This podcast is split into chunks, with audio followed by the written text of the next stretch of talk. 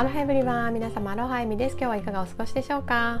このチャンネルではママや女性子供に関わるすべての大人たちがどんどん夢を叶えていけるようにサポートしています。そのために私がハワイや世界のいろいろな場所で学んできたスピリチュアル法則や夢を叶えるための成功法則について様々なエピソードに載せて分かりやすくお伝えしています。私たち大人がまず夢をどんどん叶えて輝いて生きることでそれを見る子どもたちもきっと個性豊かに楽しく成長を続けていってくれると信じていますのでそういった思いに共感していただける方は是非チャンネルのフォローもしていただいて最後まで聞いていただけると嬉しいです。というわけで早速今日のテーマに入っていきたいと思うんですけれどもドリームサポーターと時間を過ごそうというテーマでお話ししていきたいと思います。皆さん何かね自分の中で大きな目標を決めた時に周りの人たちからねそんなのあなたにはできないよとかそんなのやっても無駄だよとかもういい年なんだからやめときなよとかねなんかそういったあなたのせっかくのやる気をねへし折るようなねネガティブな言葉をかけられたことってありませんか、まあ、これはね夢を叶えていくための人生をね始めたい人にとってはまあ避けては通れない道かもしれないんですけれどもそんな時のね対策についてお話ししていきたいと思います。まずですねあなたがね大きく変わろうとしている時今までの自分がね望んでいなかった現実を乗り越えて新たな世界を作っていこうとしている時っていうのは必ずね周りの人がねドリームキラーっていうねあなたの夢をね止めようとする邪魔しようとする人がね出てきやすくなるんですね。というのはまあ類は友を呼ぶとも言いますけども今までのあなたが心地よいと感じてた人がね必ずあなたの身近にいるはずなんですね。まあ、それは例えばねあなたの過去の自分が夢なんて持ったって叶うわけないとか40にもなってね転職しようなんてできるわけないとか何かね何でもいいんですけどあなたが今までとらわれていた価値観そういったものに、まあ、ある程度共感している人が必ずね周りにいたはずなんですよ。そうでないとねあなたはその環境で心地よいと感じて今までね行動別に起こさなくてもいいやっていう風にね思う環境にはなってなかったと思うんですよ。そういったあなたの過去と同調している人がそのあなたのね新たな行動、まあ、そんなねリミッターをね大きく飛び越えていきなりね全然違う副業を始めてみようとか起業してみるとかね、まあ、例えばそういった夢をね宣言したとしますよねそうしたら絶対にねその人たちはねそういった自分の価値観で考えていやそんなの絶対リスクが高いからやめた方がいいとかそんなの時間とお金の無駄になるだけだよっていうことでねきっと全力でねこう止めにかかってくると思うんですね。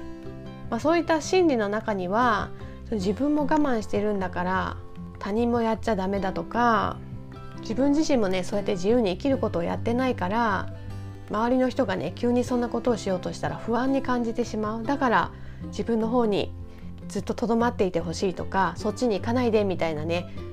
気持ちが無意識に働くと思うんですね。で大抵はそういったことを言う人はあなたのパートナーだったり親だったり、まあ、子供だったり仲のいい親友とか同僚だったりね、まあ、すごくあなたの身近にいる人こそがねそういったまあ、ドリームキラーって呼んでるんですけどあなたの夢をねこう遮ろうとする止めようとする人がねこう現れやすいんですね。それはまあ当然ですよね過去のあなたが一番時間を過ごしていてあなたの過去の価値観にすごく同調してくれている人だからそういった人たちの中であなたが急にねポンってねこう全然今までの現状の外側に飛び出て何か新しいことをしようとしたらやっぱりあなたの過去側にいたその人たちからしたらすごく不安に感じますよね。えどうしちゃったの？なんで急にそんなことを言い出したの？ってねやっぱり不安になると思うんですよ。人間ってそのやっぱり変化っていうのがねどこが怖かったりとかこう自分たちが知らない世界に行くのって怖いじゃないですか。例えば夜にね全く知らない場所で電気とかも何もついてない中ね歩いてどんどん進んでいってくださいって言われたらやっぱり知らない場所で何がね待ってるかわからないからすごく恐怖を感じるじゃないですか。まあ、そういう感じ、まあ、すごくね例えば親しんだ家の中で電気が消えてて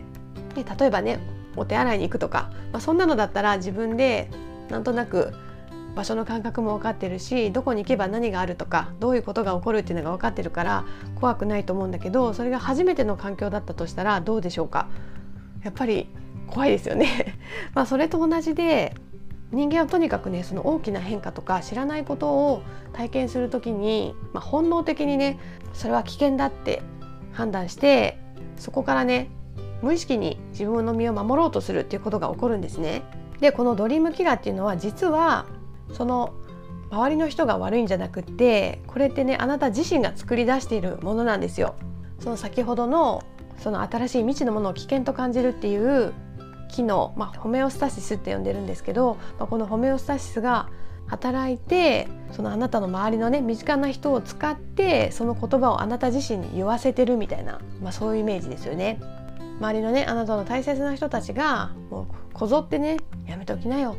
今のままでいるのが幸せなんだからってねいうことで、まあ、あなたもね言ったらようやく決めた夢だけど家族がそう言ってるんで諦めるしかないかみたいなねなんかそういう風なマインドにあなたの過去側過去の延長の現実でいいやっていう風に思わせてあなたを変化させないようにするっていうねそういったことが起こってくるんですよ。でここがね本当にもう踏ん張り時というか、まあ、そういうことは絶対起こってくると思うんですがそこでそのね過去に引き戻そうとする大きな力が働いた時にあなた自身も居心地がすごく悪くなるだろうしもちろん周りとの関係もねちょっとギクシャクしてあなたがね気持ちよく夢に進んでいくってことができない気がしてこう戸惑ってしまうかもしれないんだけどそういう時こそあなたの夢についてねすごく考えてほしいんですよ、まあ、つまり未来側のイメージの方に意識を置いてほしいんですね。それであなたはねその夢を本気で叶えたいのかっていうことを再度確認してほしいしそれが叶えられた時のねあなたの笑顔だったりワクワクしてるねその気持ちだったりをねもうできる限りねこう詳細にイメージして感じきってほしいんですね。でそちらの未来側のイメージがあなたがね引き戻されて戻ってしまう過去よりも行きたい場所感じたい感情だったとしたら迷わずねそちらの方にね突き進んでほしいと思うんですよ。初めはめちゃくちゃねストレスだし疲れるし居心地が悪いと感じるかもしれないですけど本当に少しずつでいいので過去側から未来側へねじりじりとこう、ね、進んでいくイメージですね。なんかそういった慣れない環境の時って、まあ、どんな環境でもね初めて行った場所ってこうピリッとしててなんか初めはすごく自分が浮いているような違和感を感じるじゃないですかでもそれが2回3回4回ってね例えば新たなメンバーでのなんか大きなビジネスの例えば会議だったとして、まあ、そういったとこもね初めての時は自分にできるかなとかね自分だけ浮いてないかなとかね気になるかもしれないけど2回3回4回ってねこう回を重ねて周りの環境も把握して人のことも知っていてっていう風にやっていくとなんかそれがね少しずつ自分に馴染んできてそのニューノーマルっていうか新しい常識になっていくじゃないですか、まあ、そういう感じであなたが夢に向かっていく時も同じようなイメージだと思ってもらえたらいいと思います。